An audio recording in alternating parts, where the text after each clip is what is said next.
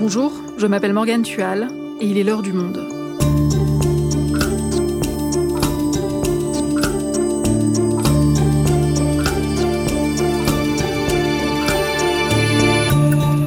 Aujourd'hui, c'est l'un des tabous les plus tenaces en France, l'inceste.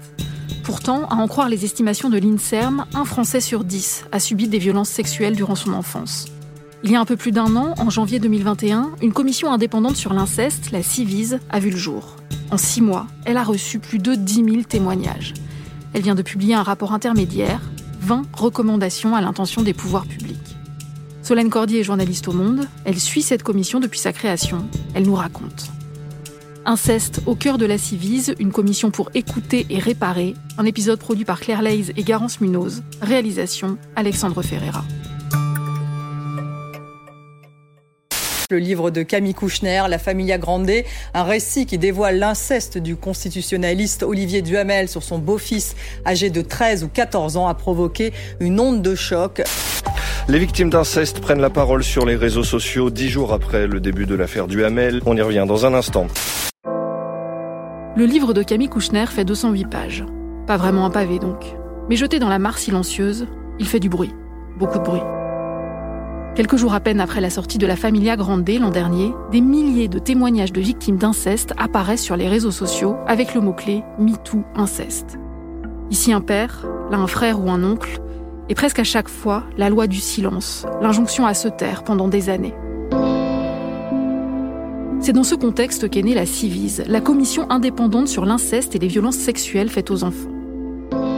Elle est chargée de disséquer les mécanismes de ces violences sexuelles pour faire des préconisations de politique publique.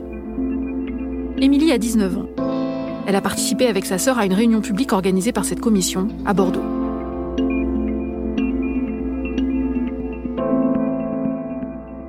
En janvier dernier, donc janvier 2021, j'ai vu une vidéo sur les réseaux sociaux euh, d'un témoignage d'une femme qui parlait d'inceste. Et quand j'ai vu cette vidéo, ça m'a fait euh, tilt et du coup, je me suis rappelé que j'avais vécu la même chose. Tous les souvenirs, ils sont revenus d'un coup. C'était euh, il y a dix ans à peu près, c'était pendant la primaire. Mais c'était un peu flou. Euh, donc j'en ai parlé à mon père. Et mon père euh, s'est excusé. Au début, je pensais que c'était juste un rêve ou des choses comme ça. Et quand il s'est excusé, du coup, j'ai capté que c'était vraiment, enfin, que c'était vraiment arrivé. Donc ça m'a fait prendre conscience de, de tout ce qui s'était passé du fait que c'était pas normal et tout ça. Donc mon père, euh, enfin, on était très très proches. Euh, je lui disais tout. On était tout le temps, tout le temps, tout le temps ensemble. Je lui racontais toute ma vie. Et dès que j'ai vu cette vidéo, euh, enfin tout, tout s'est cassé. moi, du, de la seconde à l'autre, je lui ai plus parlé. Quelques jours après, il est parti de la maison et il s'est suicidé en se noyant dans la mer. Le temps d'identifier le corps, on a su que trois mois après que c'était lui. Du coup, après, on a essayé de vivre chacun, chacun à notre façon. Ma sœur, euh, elle a un peu plus mal vécu que moi. Euh, elle est partie en hôpital psychiatrique euh, pendant deux mois. Et là, six mois après, elle y est revenue. Elle m'a dit qu'elle en aurait jamais parlé si moi j'en avais pas parlé. Mais elle a quand même été forte parce que à la civile, c'est elle qui a pris la parole devant tout le monde.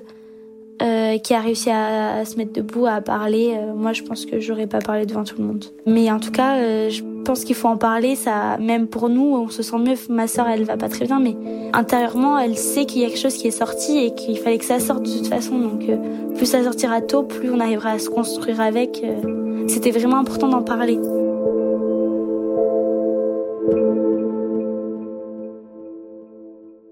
Solène, tu as rencontré Émilie qu'on vient d'entendre lors d'un de tes reportages parce que tu suis le travail de la commission sur l'inceste depuis le début. Déjà, peux-tu nous expliquer la CIVISE, qu'est-ce que c'est? Alors la CIVIS, c'est le nom de la commission indépendante sur l'inceste et les violences sexuelles faites aux enfants. C'est une instance indépendante, mais qui a été installée par Emmanuel Macron en janvier 2021.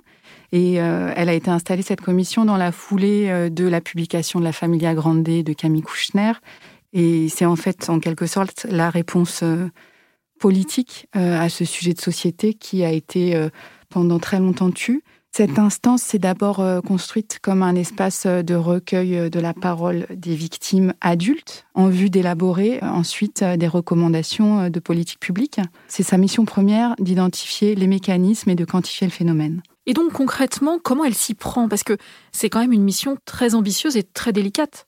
Alors dans son fonctionnement, elle s'inspire largement euh, de la commission Sauvé, qui est une commission qui a été mise en place au sein de l'Église pour euh, lutter contre les abus sexuels commis euh, au sein de cette institution. Donc ça passe par l'écoute des victimes avec vraiment une grande importance accordée au temps de parole en groupe. Ces temps de parole-là, ils permettent non seulement de raconter des histoires individuelles, mais donc aux membres de la Civis qui les écoutent d'identifier les mécanismes qu'on retrouve à chaque fois. Il y a plusieurs moyens de recueil de cette parole qui ont été mis en place par la Civise. Il y a d'abord une plateforme en ligne hein, qui permet de recueillir des témoignages avec un questionnaire euh, qui a été élaboré.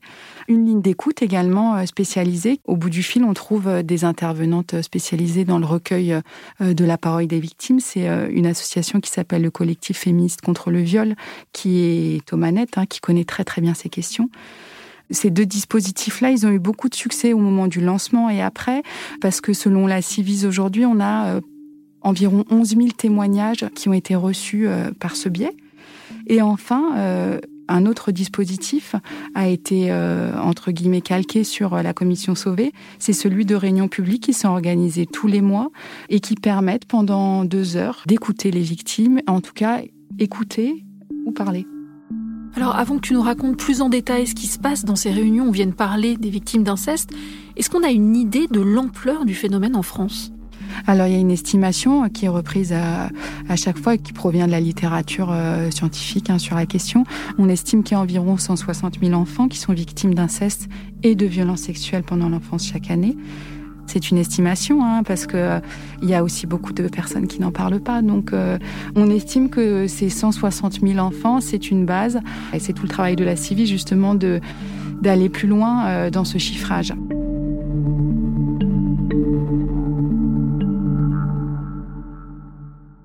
Ce que montrent euh, les travaux de la Civis, c'est qu'il y a plutôt un tabou autour de, du silence qui entoure euh, ces pratiques, avec euh, une silenciation très forte des victimes à qui on dit qu'il ne faut surtout pas parler de ce qui leur est arrivé.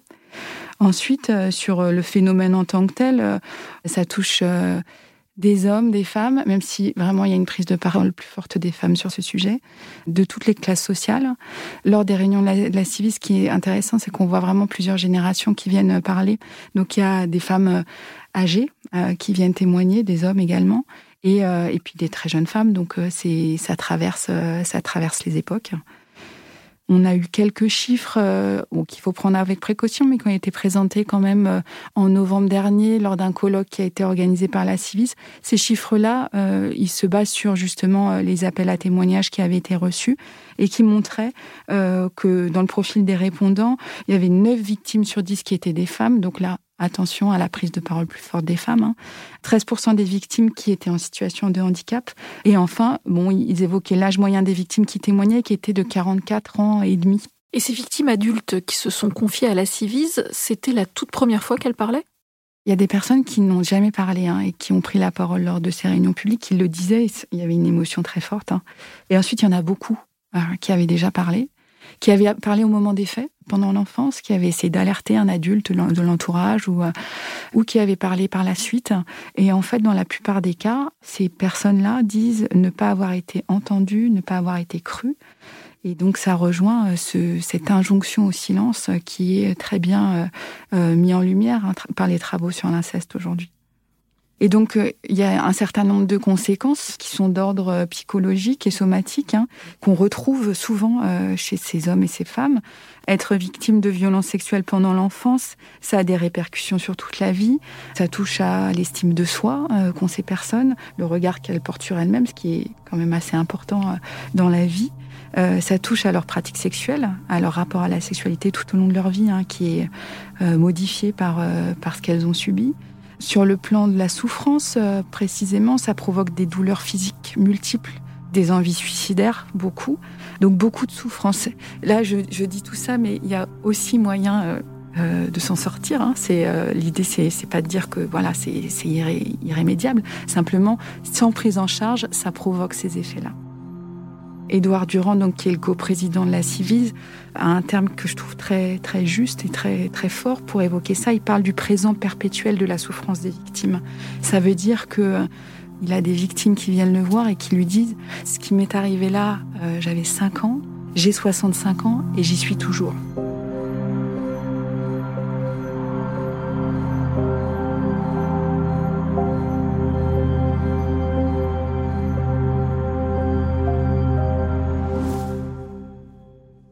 Solène, toi tu as assisté à certaines de ces réunions publiques organisées par la Civis dans lesquelles des victimes sont venues témoigner. Peux-tu nous raconter? Elles ont lieu déjà dans des grandes salles, euh, à l'École nationale de la magistrature, euh, à Bordeaux, ça a été à l'École supérieure de journalisme à Lille. Donc euh, des lieux qui quand même ont une certaine capacité d'accueil. Il y a plusieurs micros qui circulent dans la salle. Et pendant deux heures, les hommes et les femmes qui sont présents là prennent la parole. Ça donne lieu à des récits extrêmement forts, très douloureux pendant ces deux heures, il y a une forme de catharsis collective qui s'exprime. Des gens qui pleurent, des gens qui sont en colère, qui, qui s'effondrent d'un coup. C'est assez, euh, assez stupéfiant de voir ça. Et des gens qui, euh, voilà, qui déchargent en fait euh, leur histoire face à ces membres de la Civise. Et c'est en ce sens-là que on se rend compte de l'utilité aussi de cette commission parce que les gens qui viennent témoignent devant une puissance publique. Et ça, ça a vraiment beaucoup d'importance. À Paris, par exemple, je me souviens d'un jeune homme qui s'est présenté comme étant Paul et qui était très en colère parce que euh, il expliquait euh, qu'il avait été victime pendant son enfance. C'est un jeune homme de 22 ans. Il était en colère et il a dit euh, qu'il en avait marre, marre de vouloir mourir, marre de tellement de choses. Et il a dit des mots assez forts. Hein. Il disait on crie de douleur mais on ne nous entend pas. Et il a quand même voilà, fini son intervention en disant Je suis content hein, que vous soyez là. Et en fait, la Civise, elle reçoit aussi cette colère.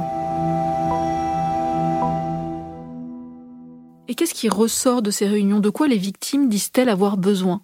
Alors, en premier lieu, d'être reconnues en tant que victimes. Hein, donc, ça, c'est le rôle de la Civis, car leur souffrance a souvent été euh, niée et qu'il est difficile de se construire euh, dans ces conditions. Elles expriment un certain nombre euh, de revendications par rapport à des dysfonctionnements qui existent dans la société, dans euh, le repérage, la reconnaissance de l'inceste et également euh, la réponse judiciaire hein, qui est apportée à, ces situations, notamment une difficulté pour déposer plainte déjà avec parfois des officiers de police judiciaire et de gendarmerie qui sont pas du tout au fait de ces questions-là. Et ensuite, quand euh, la plainte est déposée, euh, la difficulté à faire reconnaître par la justice euh, les violences, et d'ailleurs ça se voit dans les chiffres, hein, il y a moins de 1000 condamnations qui sont prononcées chaque année, et dans les affaires de violences sexuelles sur mineurs, il y a 70% de classement sans suite des plaintes. On peut considérer qu'aujourd'hui la justice fonctionne mal pour répondre à ces situations. Un autre cas de figure qui est souvent arrivé aux oreilles euh, des membres de la Civise euh, lors de ces réunions publiques, mais également euh, dans les appels à témoignages, c'est la situation des mères qui sont aujourd'hui confrontées aux révélations de leurs enfants qui parlent d'inceste commis par le père. Souvent, il s'agit de couples qui sont séparés. Et elles témoignent, ces mères-là, de la difficulté à faire entendre la parole des enfants et à faire reconnaître euh, les violences. Elles sont accusées de manipulation, d'aliénation parentale. Ce sont des, des, concepts qui sont encore euh, très utilisés euh, par des experts euh, convoqués par les tribunaux, mais également par des travailleurs sociaux hein, qui interviennent dans les procédures en cas de conflit familial. Donc ces mères-là, elles ont pris la parole à plusieurs reprises. Et d'ailleurs, il y a un premier avis de la Civis qui avait été rendu et qui portait sur ces situations et qui appelait vraiment à ce qu'on entende mieux leurs paroles.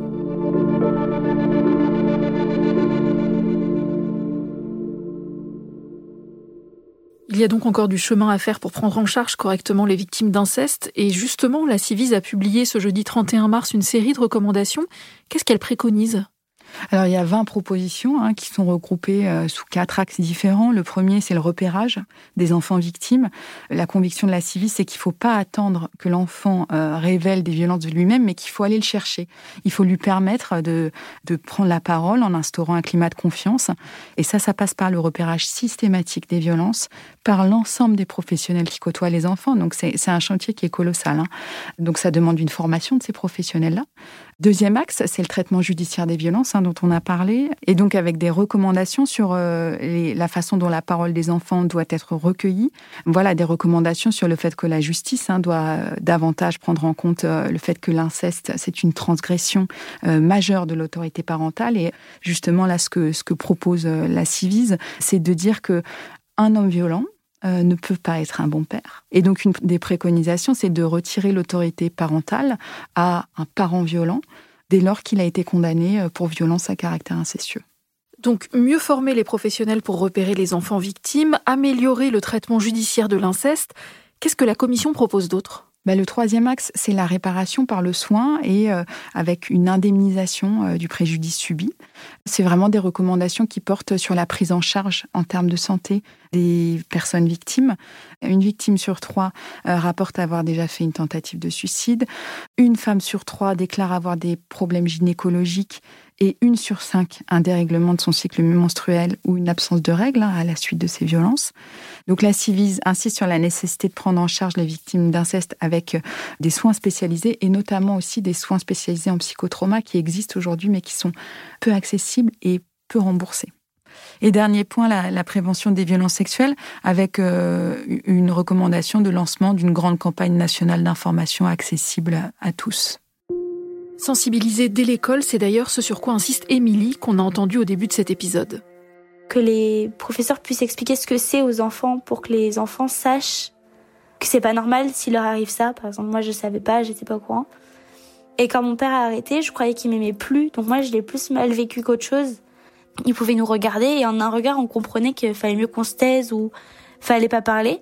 Enfin moi je savais pas spécialement que c'était mal, je savais qu'il fallait pas en parler. Moi, il me disait que si j'en parlais, il allait aller en prison. Et comme on était très très proches, il fallait, enfin, je, je voulais pas en parler. Et ma sœur, il lui disait, euh, de toute façon, si t'en parles, on va dire que t'es folle, on te croira pas. C'était vraiment une manipulation euh, mentale aussi. Au-delà de tout ce qui s'est passé euh, physiquement, euh, enfin, parce que physiquement, c'était pendant une période de 3-4 ans.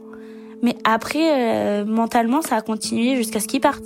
Donc il faut expliquer juste que qu'il y a des limites. Et par exemple, ma tante, donc la sœur de ma mère, elle, elle est maîtresse en maternelle et elle a acheté un livre pour expliquer aux enfants euh, ce que c'était et tout ça et ça a servi, je pense, à, à pas mal d'enfants de comprendre ce qui était normal ou pas.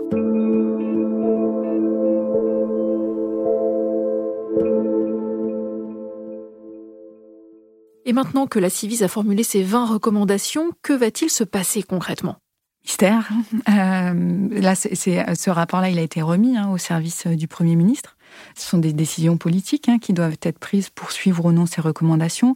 Après, pour la Civise, elle, elle va continuer à travailler. Hein. Euh, son mandat, entre guillemets, court encore euh, au moins sur un an. Ces quatre axes-là qui ont été définis sont des axes de travail hein, sur lesquels euh, les membres vont se pencher. Je sais que notamment, ça a été dit à plusieurs reprises, mais ils veulent vraiment s'attacher à comprendre ce taux de classement sans suite des violences sexuelles très très important et d'essayer d'élaborer des recommandations aussi Depuis la création de cette commission l'an dernier, est-ce qu'il y a eu des avancées concrètes? Ben, en parallèle, il y a eu en, avril 2021 l'adoption d'une loi euh, qui criminalise les violences sexuelles sur mineurs et euh, qui prévoit qu'en dessous de 15 ans, la notion de consentement n'est plus interrogée.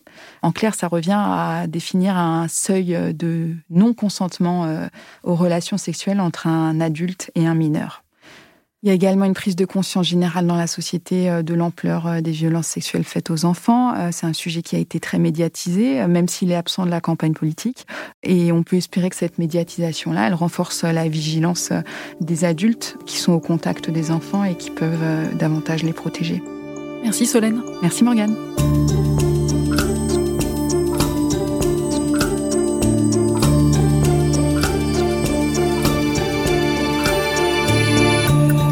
Voulez en savoir plus sur le sujet, je vous invite à lire les reportages de Solène Cordier en vous abonnant sur notre site lemonde.fr.